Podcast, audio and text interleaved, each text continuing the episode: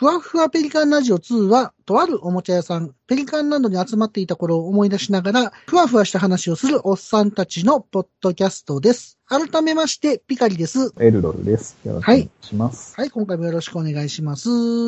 えーとね、最近なんですけど、はいずっと前に頼んでたものが届きましてお、それを何かと言うならば、はい。ゼルダの伝説のね、おゲームウォッチをね、買ってたんですよ。ゲームウォッチ。そうそうゼルダの伝説の、あ30年やったんかな？ゼルゼルダの伝説がね。はい。で、記念ということで、はいゲームウォッチをね、買ったんですよ。おこれちょっと、今、画面をせっかくなんで、LINE で送りますけど、はい。こんな感じなんですよ。おー、すごい。こんな感じで、はい。ゲームウォッチなんやけど、はい。カラー液晶が入ってて、はいはいはい。なかなかね、あの、コレクターアイテムとしてもいいんやけど、はい。なかなかね、遊べるのよ、これがまた。で、えっ、と、ゲームウォッチの中に収録されてるタイトルが、はい。ゼルダの伝説ディスク版はい。と、リンクの冒険。これもファミコンのディスクで出た 出たやつなんですけど、はいはい。で、えっ、と、ゲームボーイで出た夢を見る島。あー、懐かしい。懐かしい？懐かしい。ほんで、あの、ゲームウォッチで、バーミンっていう、モグラがわーってくるやつを叩くっていう。モグラ叩きのゲームでキャラがリンクになってるっていう、ほうほうほうほその3つが入ってて、う。はい。で、最後が時計になるのよ。ゲームウォッチなんで。あー。なるほど。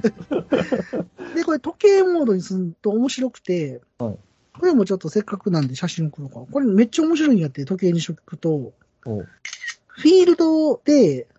あの、時計が表示されるんやけど、はい。これ時計のまま遊べんねん。いこれ勝手に動くんやけど、ほ 十字キー動かしたらこっちも操作できんねやんか。遊べたりすんねん、このまま。う。ほうほうほで、なんか時間が過ぎていくと、なんかステージが変わるんやんか。まあずっと見たことないから、あれなんやけど、う。はい1。時間ごとに変わんのかな？ちょっとわからへんねんけど。で、なん、か時間が経つごとになんかステージが進んでいくみたいな。感。じらしへい。ー。まあ、一回ちょっと一日ほったらかしたいなとは思うねんけど、どんな感じなんやろ。うん。まあそんな感じらしいです。すごいですね。うん。で、まあ今これであの、ゼルダの伝説久しぶりにやってるんやけど、はい。最初画面ちっちゃくて見えへんかなと思ってんけど、はい。そもそもファミコンってそんななんか高精細な画像じゃないし、全然できるやんっていう。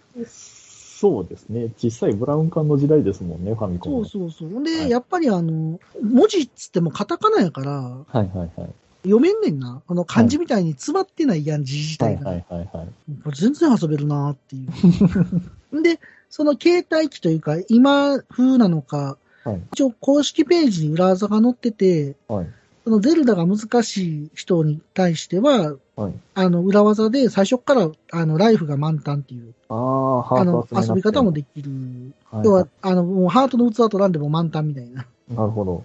そうそうそう。とかいう遊びもできるので、初心者にも優しい。ああ、古いゲームって難しいですもんね。そうそう。ちなみにあの、ピカリはあの、そんな技は使わずに、ハートの器を今一生懸命集めて いる感じですけど。はい。頑張ってください、ぜひ。これあの、寝る前とかにちょこちょこやってんやんか。はいはい。おもろいなぁと思って。懐かしさもあり。でもこれやって思ったんやけど、はい。メトロイドも出してほしいね。ああ、なるほど。僕メトロイドも結構好きなんやんか。はい。ゼルダも好きなんやけど、はいはい。メトロイドもディスク版、ゲームボーイ版とか出してもらえると面白いかな。ちょっとな、ゲームボーイ版からスーパーメトロイドに行くとちょっとしんどい気がすんねん、画面的に。ああ。スーファミやから、スーファミは厳しいですね。ちょっとしんどそうやなと思ってて、はそれやったら、どうだ、ゲームボーイアドバンスのフュージョンとかなんかなとかも思うねんけど、難しいよね。あれもスーファミぐらいあるもんな。うーん、アドバンスやと、そうですね。でもちっちゃい画面。面で見るように特化してるやんか、あっちの方が。ああ、なるほど。スーファミよりは。はいはいはいはい。なんでまあ、ね、スーパーメトロイドはちょっときついかなと思うけどね、はいそういうのがまた出るとね、面白いですよね。はい、そうですね。結構ね、遊べるゲームウォッチやなと思って。あの、買ってよかったんですけど、まあまあすんねんな。5000なんもするから、これ。なんやかんや言うて。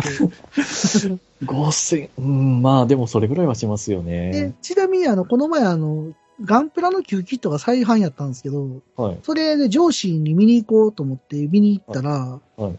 なくて何も。ほはんで、店員さんに聞いたら、あ、はい。いや、入荷してないですって言われて、入荷してない？入荷すらしてなかったって。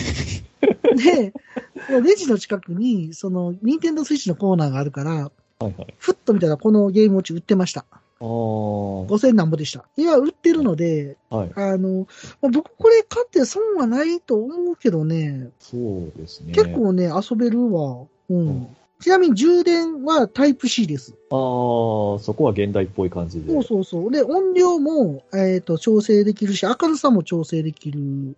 はいはいはい。で、あの、ゼルダの伝説は英語版と日本語版が入ってて、はい。リンクの冒険は日本語版と英語版。で、夢を見る島は日本語版と英語版とフランス語版と、あと何やろこれ。なんか入ってます。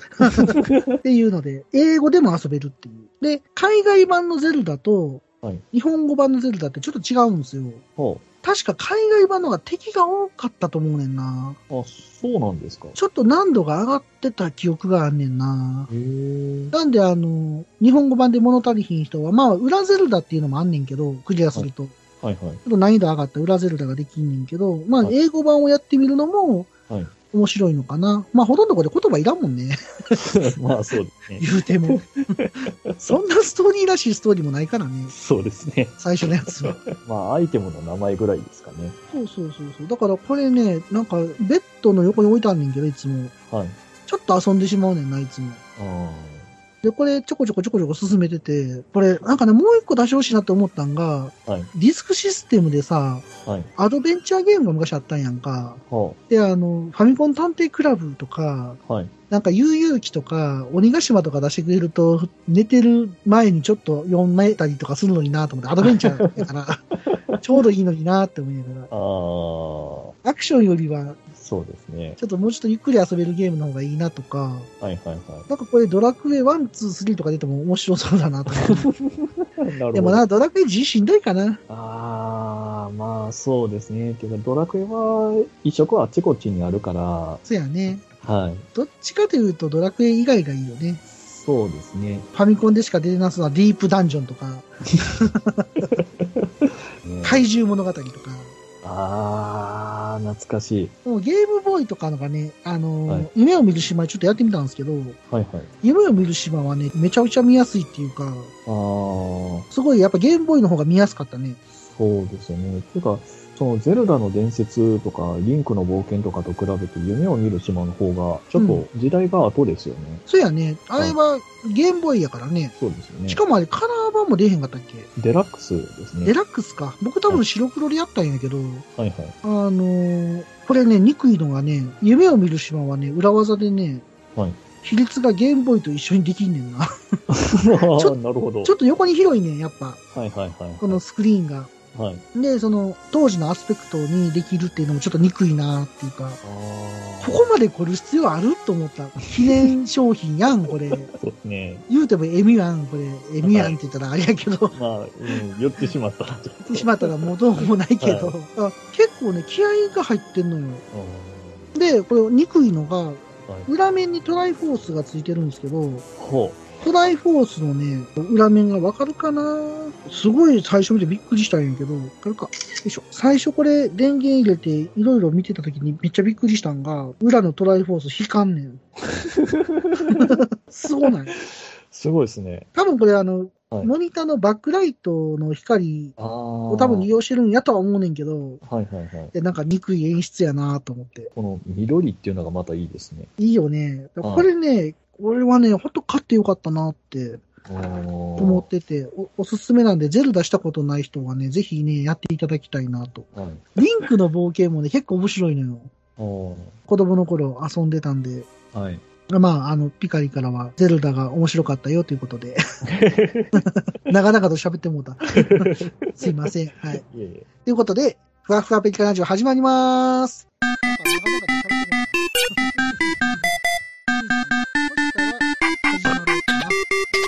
今回は第75回2020年アニメをピカリとエルドルが振り返る後半戦2位から1位です。作品名を言った後のご紹介はネタバレも含みますので、この作品楽しみにしていて、まだ見てないよという方は、タイトルを言ったところで止めていただくか、ポッドキャストの紹介文に順位ごとの時間を記載しておきますので、シークバーで飛ばしていただくかということで、お願いいたします。ではそれでは、始めます。楽な姿勢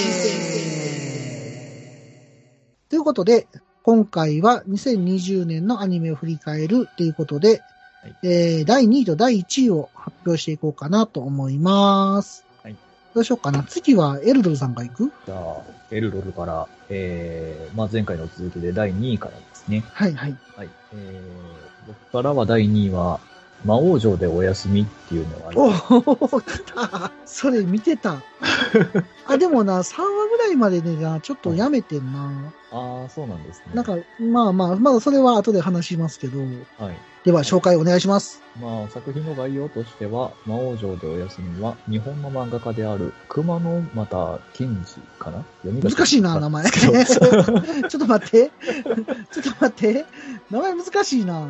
熊之股鍵次あ、鍵次さん。うん。熊之股鍵次による漫画作品。はい。週刊少年サンデーにて、えー、2016年24号より連載中。あ、サンデーなんや、これ。えそうですね、サンデー、ーです。意外。姫があの手この手で、より良い安眠を求めて奮闘するショートコメディ。はい。えー2020年10月時点で累計発行部数は200万部を突破しているということで、すげえな。はい。サンデーなんや。意外。サンデーですね。え、サンデー？サンデー、サンデー、あんまコメディのイメージないんですけど、あ、でも、あの、あれやで、アイスホッケー部とかはもうサンデーやったで。南南国アイスホッケー部とか。ああ、まあでもあれスポーツ系入ってるじゃないですか。いや、もうスポーツしなかったけどね、ずっと。大体お尻に電池入れてたけどね。とか、あと、あれやんか、あの、モテモテ王国やんか。それ知らない。あ、マジで？申請求めて王国やん。知らないです。何々じゃよっていう。あまあいいんやけど、それは。はい。そのサンデーで。はい。まあ、あの、完全にファンタジーのコメディなんですけど、はいはい。まあ、話としては、お姫様が魔王女にさらわれて、はい。勇者に助けてもらうのを待つのかと思いきや、はいはい。寝る以外することがないと言い出して、で、魔王城にあるモンスターを刈り取ってみたり、うん。伝説のアイテムをパクってみたりしてうん、自分の寝る部屋をどんどんどんどん改造して、寝心地がいい状態を一生懸命作り上げるっていうコメディですね。なるほど。はい。名前が面白いよね、主人公。ななんちゅう名前でしたっけ？えーオーロラ・スヤ・リース・カイニーンですね。めっちゃ寝るやん。スヤちゃんですね。スヤちゃんですからね。はい。これ何話やったっけ、アニメは。12話。これはね、見てたんやけど、はい。うちのかみさんから、はい。もうこれ同じような話やから見たくないって言われて拒否されたんで、あの、3話ぐらいでよかったんですよ。あー、まあ、まあ、そうですね。うちのかみさんからは出落ちやんって言われたんやけど、そうですね。出落ちですね。完全に出落ちですね。あの、俺結構好きで見てたんやけどな、はい。ちょっと見る時間が作れなくなっちゃったんで、なかなかこうそこから見てないっていう。あれ、面白いよね、でもこれ面。白いですね。これも頭空っぽにして見れる感じの。そうやね。1話からだんだんだんだんこうパワーアップしていくもんね。そうですね。なんか伝説のなんか武器みたいなのとてへんかったっけ？なんか、あの、盾、盾か。そうやそうや。風を出す、なんか、なんかのキーアイテムになってるらしい。あ、そうそうそうそう。はい勇者クリアできへんやん、みたいな。そうですね。それ取られたら、みたいな。はい。一生懸命魔王が勇者に気使ってましたからね。なんか勇者全然アイテム取られへんよね、魔王城来てもね。だってほとんど取られてるもんな。姫が取ってますからね。そうやね。全部姫の部屋にありますね。魔王めっちゃ気使ってたよな、そういえば。はい。それ、積んでしまうやないか、みたいな感じになって。魔王優しいみたいな。あれねなんか普通に牢屋出てなかった、この子。もう、だって途中からはね、全然普通に出てますし、あ、そうなんや。はい。魔王軍側の会議に出席したりしてますね。いそうなんや。や、まあ、勝手に出席してたりね。みたいな。まあ、話が変わる感じとしては、魔王と部下が造反するんですけど、あ、そうなんや。で、その造反した側にさらわれたりはしますね。あ、それはガチでさらわれるわけや。それはガチでさらわれるんですけど、結局やってること同じですけどね。あ、そうなんや。せっかくレベルを上げたベッドがレベル1になってしまったっていう。ああ、悲しい。あんだけ作り上げてきたのに。頑張って作ったベッドがまた寝心地悪くなってしまったっていう部分を嘆いて、あでまた一生懸命、あ、はいはいはい。寝床を。はい、寝床を作って、はいでも変えていくんですけどね、結局。これ、なんなん？終わってるん漫画は？続いてますね。まだ続刊なんや。はい。で、アニメの方は、あのー最後、一応その、漫画の方の途中の話をちょっと改造して、あ、はいはいはい。話にオチをつけたみたいな感じで終わってるので、多分2期はなさそうな雰囲気で終わっちゃったんですけど、あ、そうなんや。やっぱなんか出落ち感があって、あんまり数かかれんかったのかな。もしかしたら尻すぼみで視聴率落ちていっちゃったんかもしれないですね。なあ。いや、うちの神さんはそう言ってた。なんかもう2話ぐらいまでは我慢してくれてたんやけど、3夜ぐらいからはちょっとなんかもう、一緒やんって言われて、そうですね、一緒ですね。残念やったね。まあ、決まりきった、こう、二都肛門的な、そうやんな展開を楽しむアニメなんで、そういうアニメやんな、これはな。はい、はい。そうやねんな。勇者側ってちょこちょこ出てくるのかな僕が見てたら4話ぐらいは、はい。ちょこっとしかなんか出てけへんかった記憶があるんだけど、そうですね、ちょこちょこ出ます。ちょこちょこ出るんですけど、うんうん。普通やったらこう、かっこよくお姫様を助けるはずの勇者が、はいはいお。姫様に嫌われてるっていうポジションなので、あ、そうなんや。はい 悲しいな。そうですか。はい。なんか、はもう途中で、その過去編が出てくるんですけど、はいはいはい。まあ過去編で、まあ結局勇者がうざいから嫌いっていう感じ。うざいから。もう魔王に馴染んでるやんか。もう魔王側ですね。魔王が合わないよ。だって、一回あの、まあ最終話の若干ネタバレになっちゃうんですけど、あの、アニメの最終話で一回人間の自分の国に帰るんですけど、あ、そうなんや。はい。自分の国に帰るんですけど、自分の意思で魔王女に戻っていきますからね。あ、そうなんや。そっちの方がいいと。うん、まあ、お友達のところに行ってくるみたいなノリですね。ああ、そうなんや。もうそういう関係性ができてるわけやね。そうですね。もうだって2話の時点で結構仲良くなってたもんな。仲良かったですね。これあの、面白いなって思うのがさ、はい。主題歌がいいよね。ああ、そうですね。快眠安眠スヤリスト生活っていう。はい。あの曲大好きでしたね。あの曲がなんかいい感じやんな。はい。すごいノリのいい、楽しい曲ノリのいい。曲やし、はい。歌詞がすごい良かったかな、そうですね。結局歌も寝る話やんな、全部。そうですね。あの、愛の手がノンレム睡眠、レム睡眠。あ、そうそうそうそうそう。レム睡眠。そうそうそうそうそう。ええーってなったな、あれ、みたいな。いやー、この、あの、いい意味で頭の悪い歌詞大好きです。うんなんか、君もシングにしてやろうかって。デーモン風に言うねんな。もう魔王側ですね、完全に。大側やな。はい。なんでここで世紀末なんて気もするけど。これ絶対世紀末でしょ。はい。で、すやーって言って終わんねんな、確か。そうですね。寝ちゃって終わりですね。ちゃって終わりやな。はい。この、水瀬いのじさんっていうのは、本当に今すっごい出てるよね。あー、確かに。では、エルドさんありがとうございました。はい、ありがとうございました。はーい。じゃあ、ピカリの第2位を行きたいと思うんですけど、はい、お願いします。これ、どうしようかなと思って悩んだんですけど、はい。まあ、これしかないやろうと思ったのが、もう腹抱えて笑って見てた やつは、イシュゾクレビアーズです。大丈夫ですか？それ紹介して。あ、大丈夫でしょ、これ。あの、イシュゾクレビアーズどんな話かっていうと、はい。アニメは、えー、2020年1月11日から、えー、3月28日で全12話ということで、アニメーション制作がパッショーネということで、あの、日暮らしのね、あー GO を作ったとこと一緒なんですけど、はい。で、僕はあの、異種族レビアーズを見た後に、えーと、日暮らしやったから、はいはい。もう、日暮らしの、その、なんていうんやろ、キャラクターがエロくしか見えへんっていう。てか、結構引きずってんねんな、異世界レビアーズの作画を。あまあ。構引きずってて、っはい。ていう話なんですけど、これ何かっていうと、えー、異種族レビアーズは、えー、原作が天原さんで、作画がマシャさん。ということで、日本の漫画なんですけど、えー、ニコニコ動画内のドラドラシャープ、旧ドラド、またこれか、ドラドラドラゴンエイジ見て、連載中、あれ俺そんな意識してないんやけどな。これさっきも出たよね、なんか。出ましたね。何やったっけ？あれなんかさっきも言うたな。単行本が角川から発行、これもさっき言うたな、角川から発行。同じパターンですね。あれ？えっ、と、話としては、あらゆる種族が共生する世界を舞台に主人公であるレビアーたちがエルフや妖精が働く風俗店で受けたレビューをクロスレビューで評価するストーリーということで、なかなかね、とんがったアニメで。ちょっととんがりすぎですね。これね、なんかね、びっくりしたのよ。だからこれはね、なんて言うんやろ、ファンタジーの世界にも風俗はあるやろと。それはまあね。っていうのがすごいなっていう。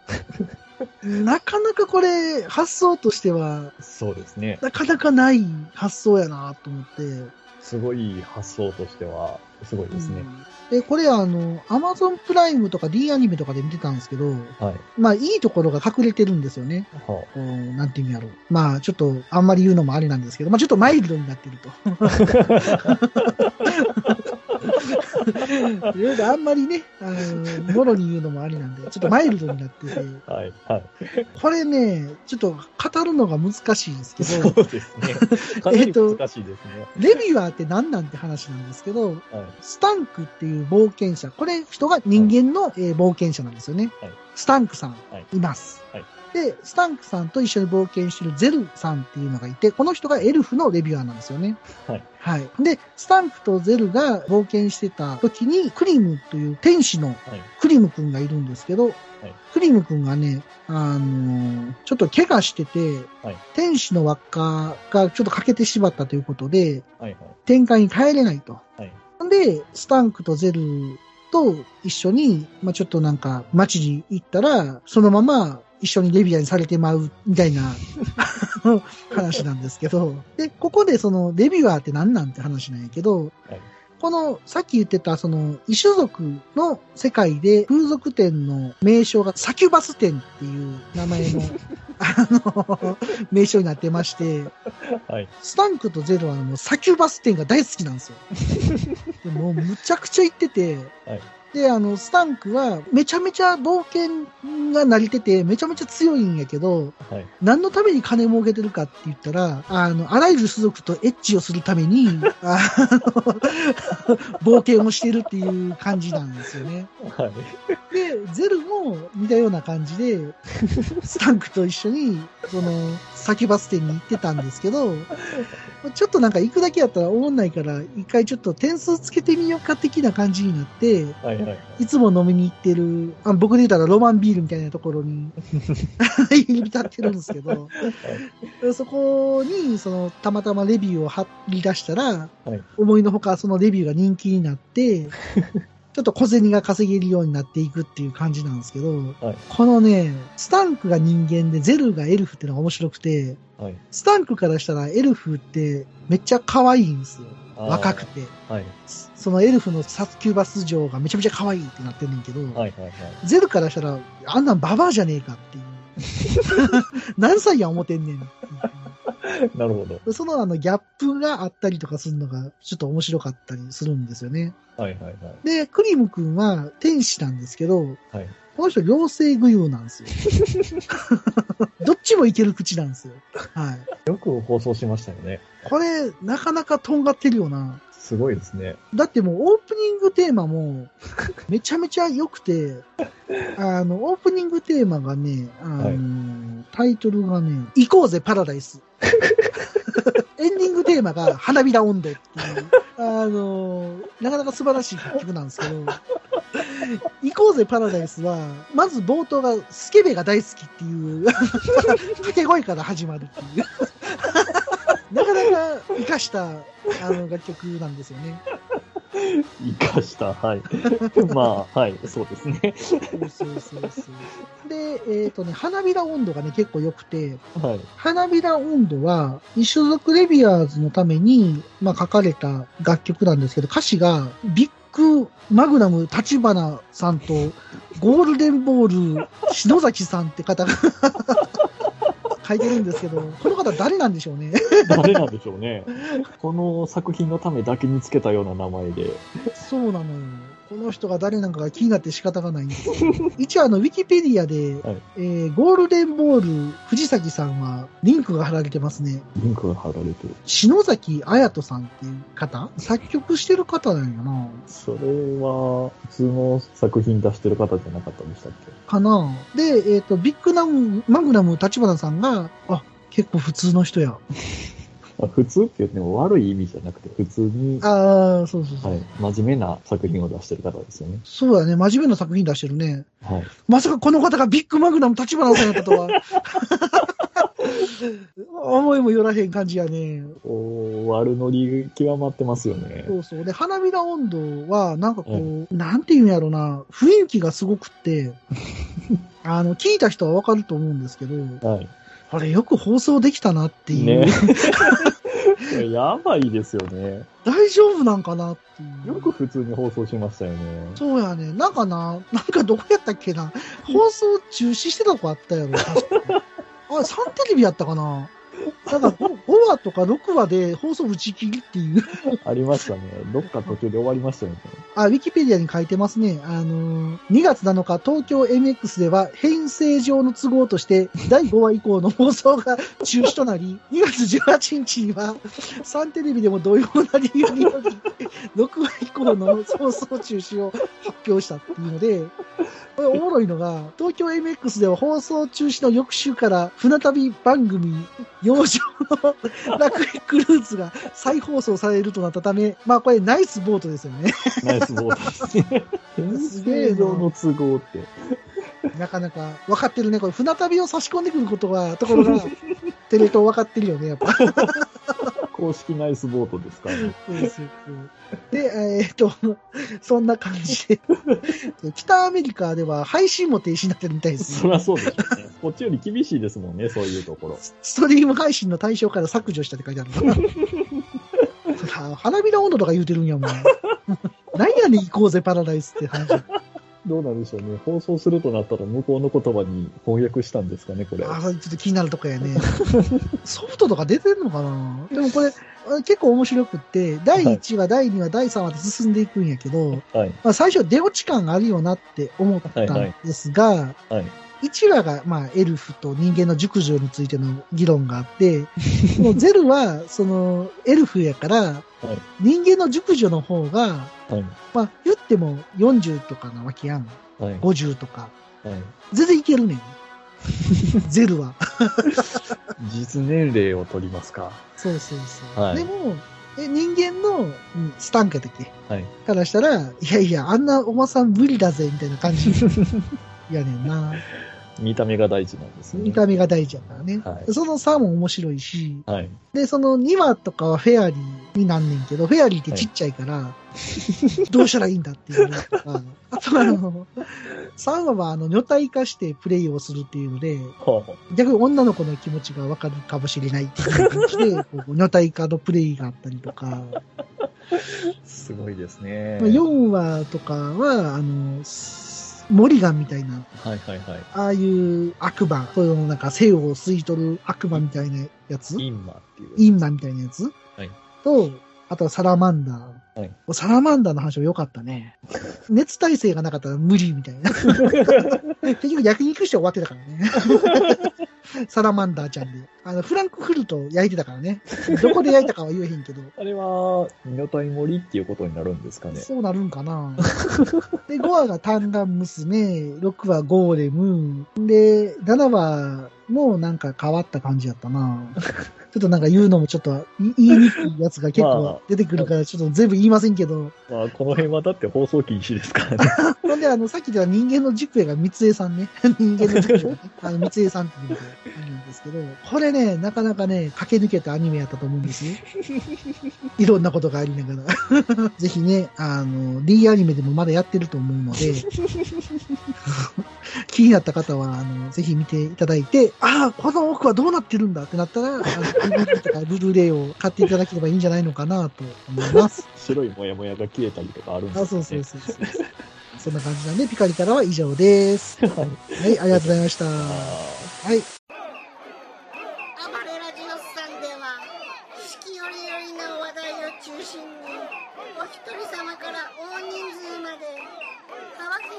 白ネタをご提供。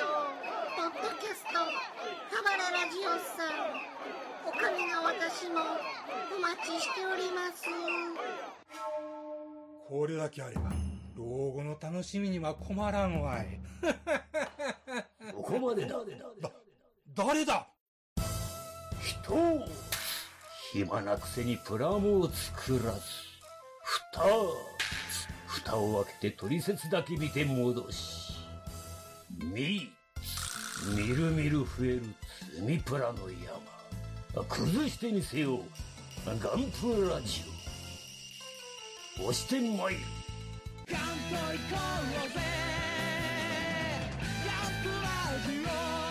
欲しいんか？これが欲しいんか？ゴロニャン。おっさんになっても、まだガンプラなんか作ってるんですか？いつまでも男の子みたいでいいですね。おっさんがガンプラの話をする番組、好評配信中です。じゃあ、エロドさんの1位をお願いします。はい。えー、エルドルの1位は、えーはい今でもまだ放送続いてるんですけど、はいはい。大の大冒険ですね。あ来ましたね。だってこの前言うてたもんね、大が好きって。ね。もう、これは鉄板ですね。鉄板やね。はい。もう、小学生の時に一回アニメ化してたのが途中でなんか、知らん間にブツッと終わってしまったみたいな。あれね、早かったよね、終わったの。はい。あれ、オリジナル展開もなかったんかな特になかったかな。あれでも映画にもなってたやろ？映画もでも再編集版みたいな感じで、やったんかな、はいもうちょっと見た記憶があんまりないんであれなんやけど。はい。まあでもその大の大冒険が再アニメ化ということで、すごいよね。衝撃受けた、俺、はい。最初。はい。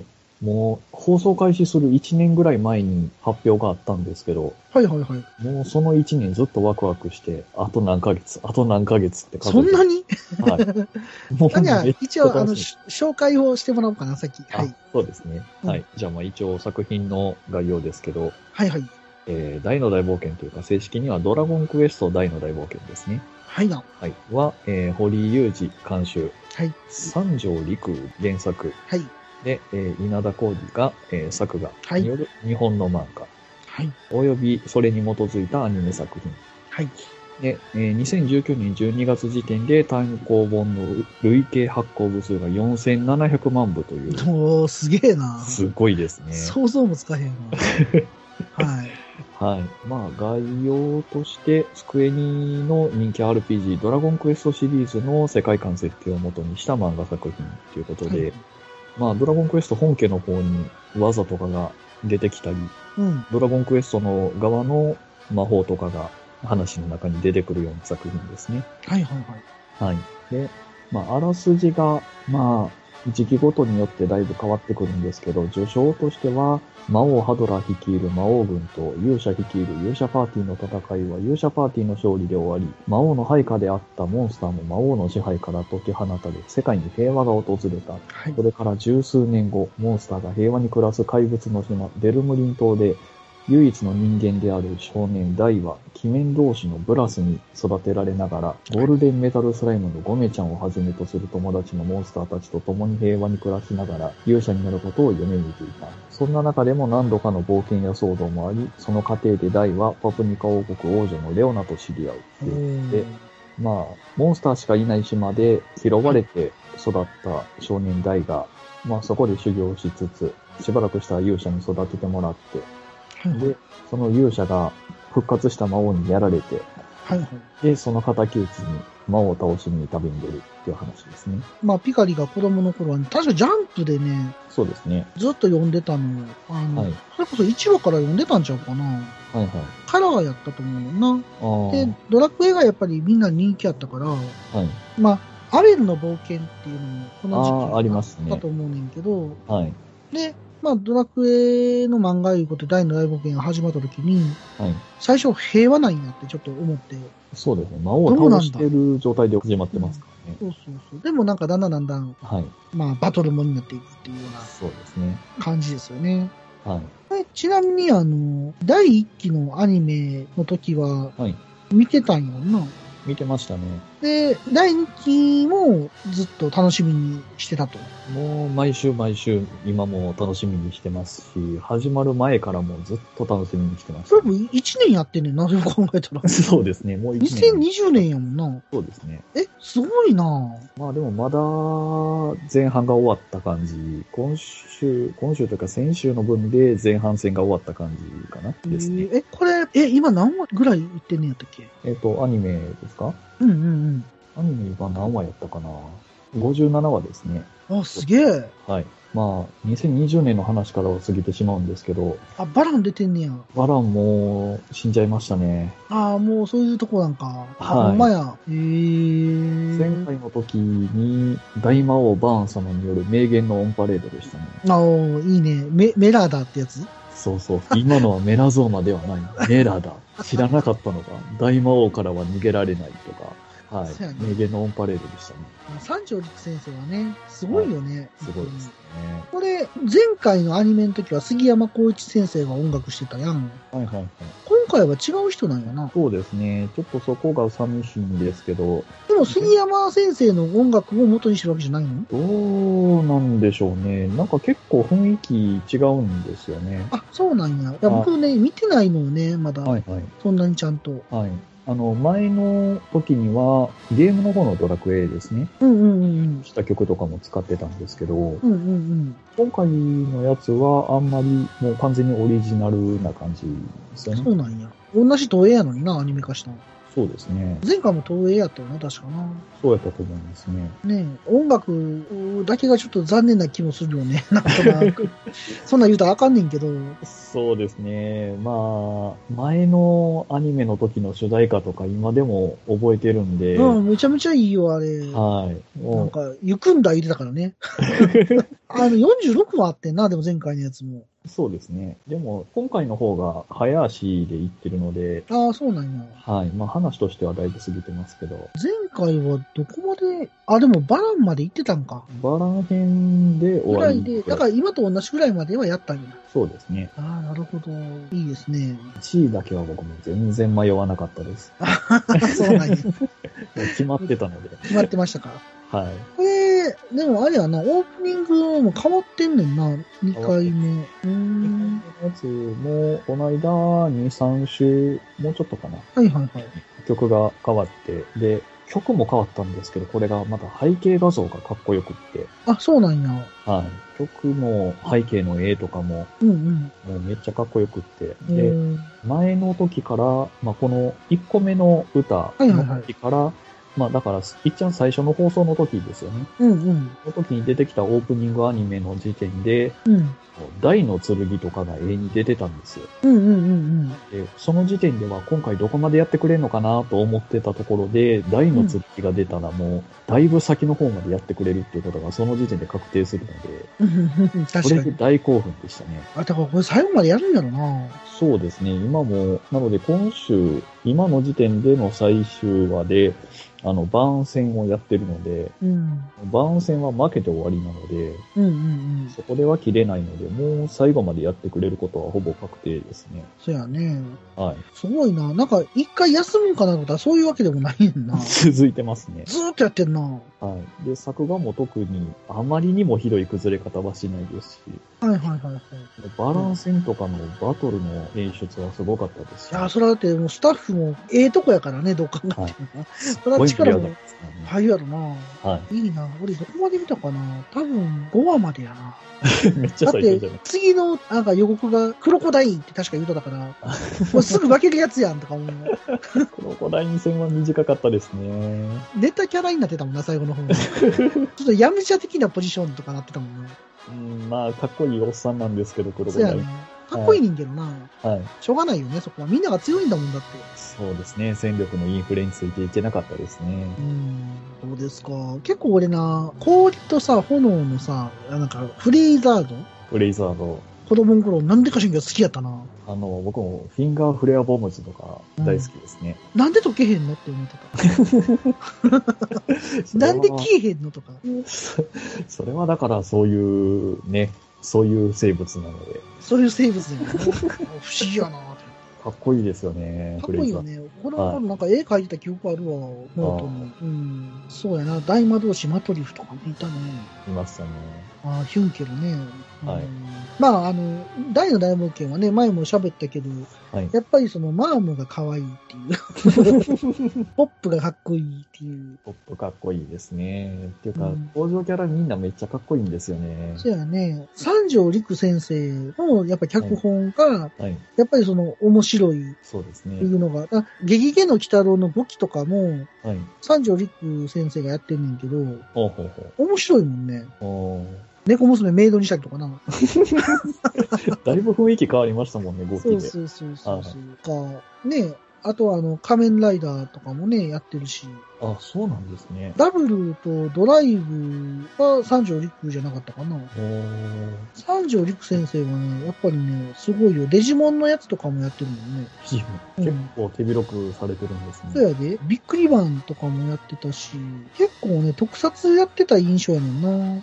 ドライブとダブルって感じやな。あの、恐竜ジャーも、はい。子供とこの前見たんやんか、YouTube でやってたから、ほうほうほう。めちゃめちゃ熱い展開やからね。ああ、もうこれ三条陸先生やわーっていう。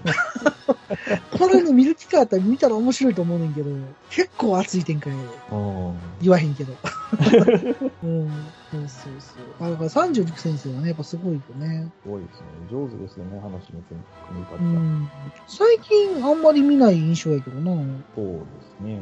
あのえ、冒険王ビートとかも終わっちゃいましたしね。それな、読んでないの？よ。う面白いんやろな、多分読むと。ん。面白かったですよ、これも。なんか、大に比べてどんな感じなの？うーん、あの、まあ、うーん、そうですね。似てるっちゃやっぱり似てるんですけど、うん。まあ、両方とも結局勇者に命を助けられてうんうん。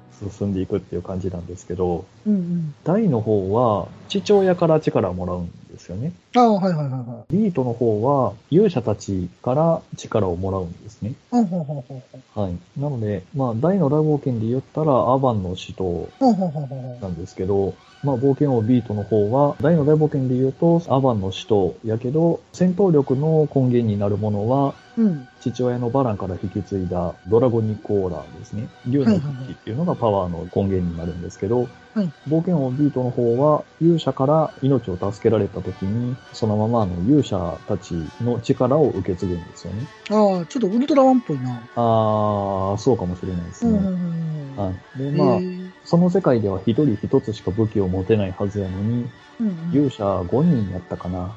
うんうん。それぞれの武器をもらって、武器を切り替えながら戦えるっていう特技を持った状態でスタートするんですね。へえ。はい。ちょっとチートっぽいね、それはそれで。あー、まあそうですね。確かにあの、反則的な戦い方はするんですけどあ、。そうなんや。はい。で、結局、魔王とかがいてって話なのこれも。そうですね。まあ、うんドラクエ的な、こう、わかりやすい魔王っていう感じじゃないですけど。まあ、タイトルの通り冒険をする話ですね。ああ、なるほど。これもな、読む機会があったら読みたいな。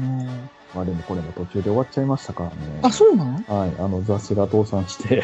ああ、月刊ジャンプか、ジャンプスクエアに行ったんじゃないの？これ。まだあるんじゃん、あジャンプスクエア。あ、続いてんのかな？いや、終わったと思うけどなこれ、期間15巻ってなってるな。あー、15巻。多分途中で終わってると思いますね、これもあ、。そうなんや。なんか残念な話やな。もうん。う15巻なんや。まあ、大の大冒険に比べたらだいぶ少ないですよね。なるほど。あ、これアニメにもなってんのアニメにもちょっとなってますね。へえー、そうなんや。全然知らんかった。2004年。へえー。あの、大の大冒険は、他なんか語り残したこととかはないですか？そうですね。まあ、ちょっと今回このアニメ化でかなり長く続いてるので、はいはいはい。ちょっと期待したいのが、うん。大の大冒険って原作的には、実は綺麗に終わってる。まあ、綺麗というか、まあ、俺は綺麗に終わってる印象やで。話は終わってるんですけど、うん。実はその後の話も構想としてはあったっていう話なんですよね。あ、そうなんや。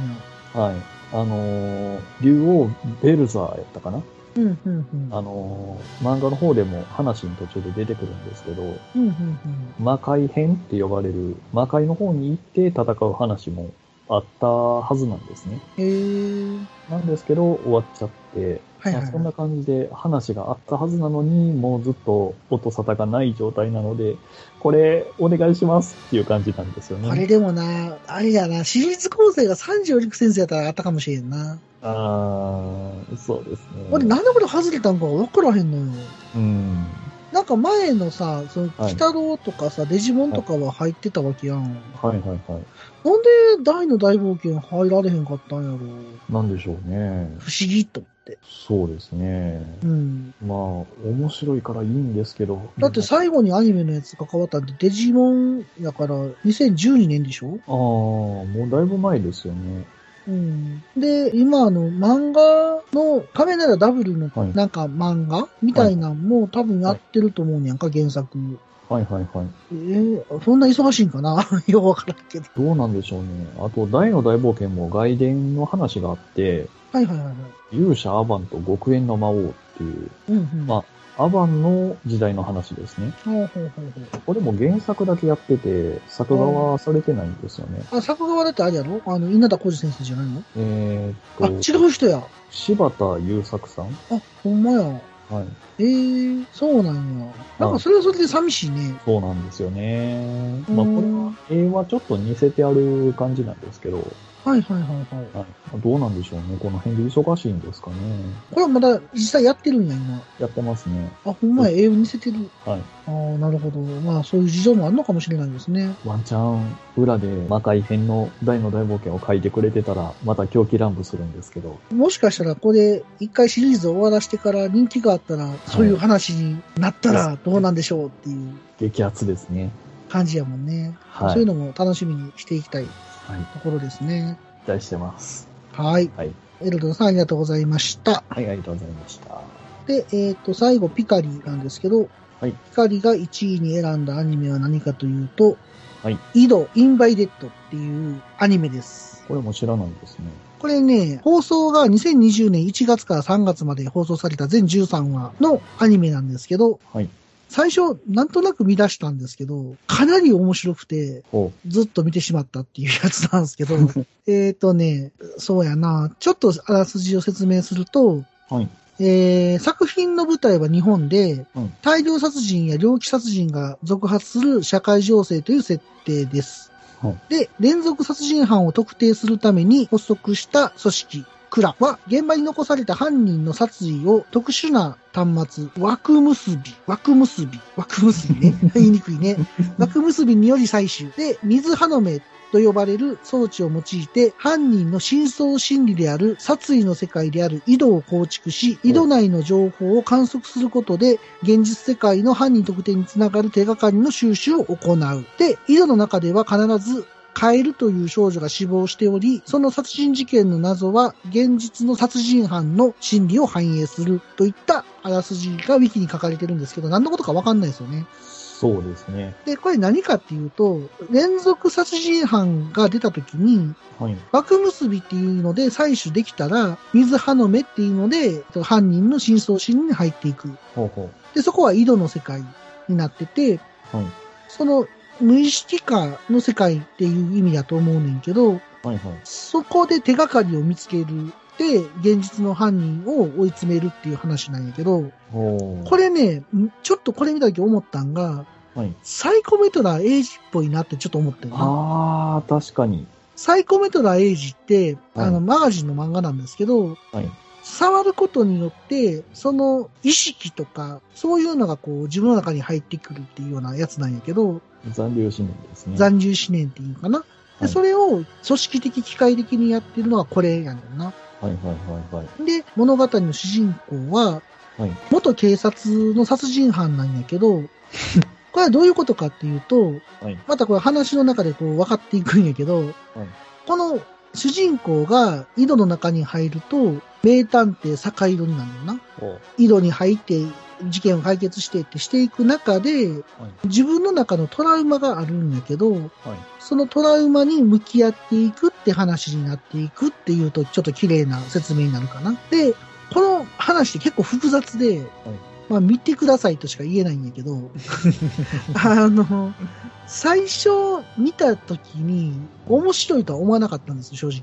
はな何もわからへんまま井戸の中に入って、あ。はい。で、井戸の中に入ると主人公の現実の記憶が一旦消えては、名探偵坂井戸っていう人格になるんだよな。ほうほで、俺の名前は坂井戸、この子の名前はカエルちゃんって大体始まんねん。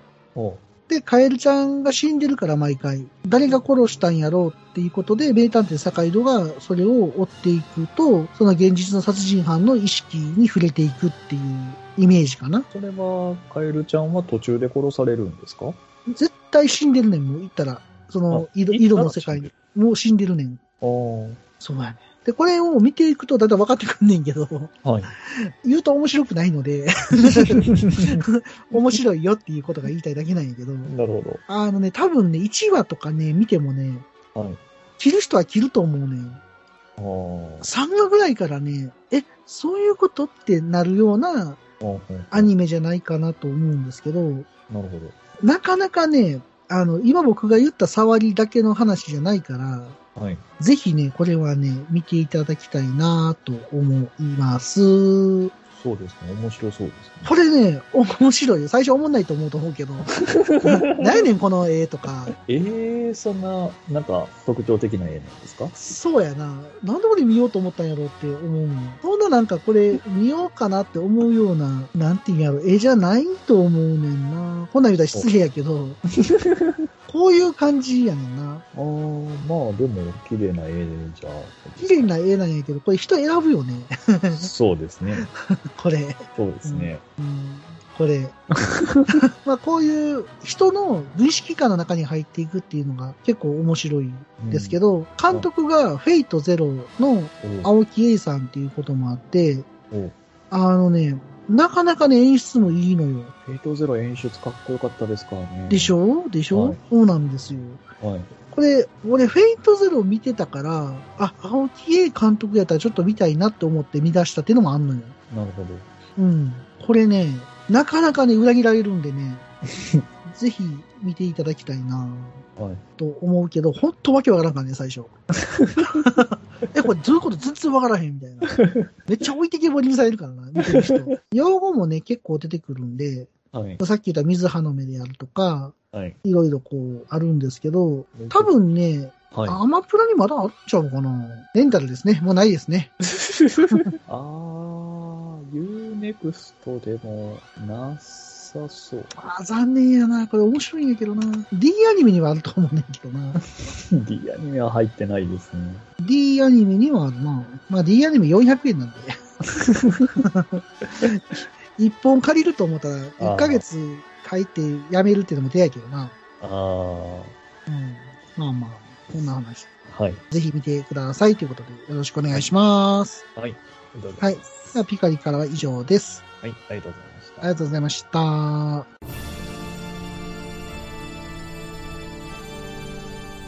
あはっはっはよまよい。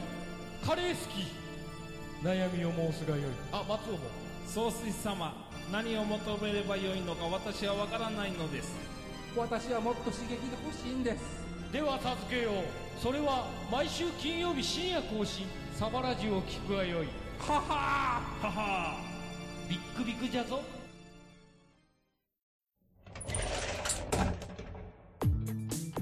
クローゼットの中からこんばんは。北海道夕張からゆいまるがお届けします。見たこと聞いたこと感じたことをお話ししています。今宵ひとときをあなたと。夜のゆいろく聞いてください。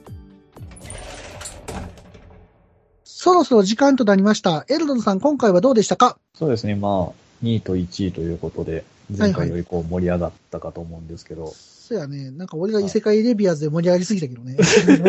すっごい盛り上がってました。楽しくなるよね。ね、本当に。で、井戸がさ、なんか喋れるとこがあんまないからさ、ああ、確かに。あんまり言うとな、はい。面白くなくなっちゃうしなと思はい、って、はい、はい。ぜひこれはね、見ていただきたいなと思ってるんです。はい。はいを探してみます。不思議な作品なんでってことなんですけど、はい。大の大冒険ね、ちょうはいどちょっと3日空けてるからな、今、ちょこちょこと。はい。また見ていきたいけど、57話って結構と 遠いな これ何クール進むつもりな大の大冒険。いやーでももうここまで行ったら、ああと、え、だから今4クールだわけやろ ?1 年で。そうですね。5クールぐらいで終わるんかな？5では終わらないと思いますけど6、そうですね。6、7ぐらいで終わるんじゃないですかね。8クールまで続くかもしれないって書いてある。すげえなそうですね。あの、確か原作の漫画ベースで考えると、はいはいはい。アニメ1話に原作3話分ぐらいああ、そうなんや、大体。はい。で、それで計算していくと、だいたい8プールぐらいになりそうっていう結あ論ーでしたね。まあでもそんだけやってくれたらいいよね。本当にめっちゃ嬉しいです。こんな幸せなアニメ化ってないよね。そうですまね。だから三条陸先生はあかんかったんかな。そんなに拘束できへんかったんかな。ああ。だから来年のやつが決まっってるとか。だって、ダブルの探偵、名前忘れたけど、ダブルの探偵？ダブルのスピンオフみたいなやつ今やってはるから、ほうほうほうほうほう。多分それにもしかしたらなんかやってんのかなぜひあの、終わった後も続きのその魔界編でしたっけ？そうですね。が来たらめっちゃいいよね。もう大興奮ですね。でもほんまに良かったね、大の大冒険。あの、何が良かったって、変にフル CG にならなくて良かったね。そうですね。ちゃんとね、手書きアニメというか、はい。まあ、エフェクトのところとかでちょいちょい CG は入りますけど、そうやな。あまりに浮いてる感じじゃないので、俺もドラゴンクエスト Your Stories っていうやつ、ネットフリックスで見たけど、5分も持たへんかったな。あの、ドラクエ5のやつですね。うん、ちょっとなんかもういいかなと思って。はい。ちょっとしんどい。と思って。はい。結局、飛べちゃいました。まあでも、今回もアニメの話いっぱいできたんで楽しかったです。た。はい。ありがとうございます。ありがとうございます。次何の話しようかな。次ゲームの話しても面白いかもしれんね。そうですね。メインフィールドはゲームなので、そうやんな。はい。まあまたその、何話すかまた考えましょうということで。はい。ふわふわペリカンラジオ2では皆様からのお便りをお待ちしております。ノートの紹介記事に掲載しているメールフォームからのお便りや、ツイッターでハッシュタグペリカンラジオをつけてつぶやいていただきますと、番組内でご紹介するかもしれません。また、ノートにはサポート機能があります。ふわふわペリカンラジオ2をサポートしたいという方は、サポートしていただきますと、ペリカンラジオの運営費当てさせていただきます。はい。それではエルドルさん、締めの言葉お願いします。今のメラゾーマではない。メラだ。メラダのとこエコかけてもらって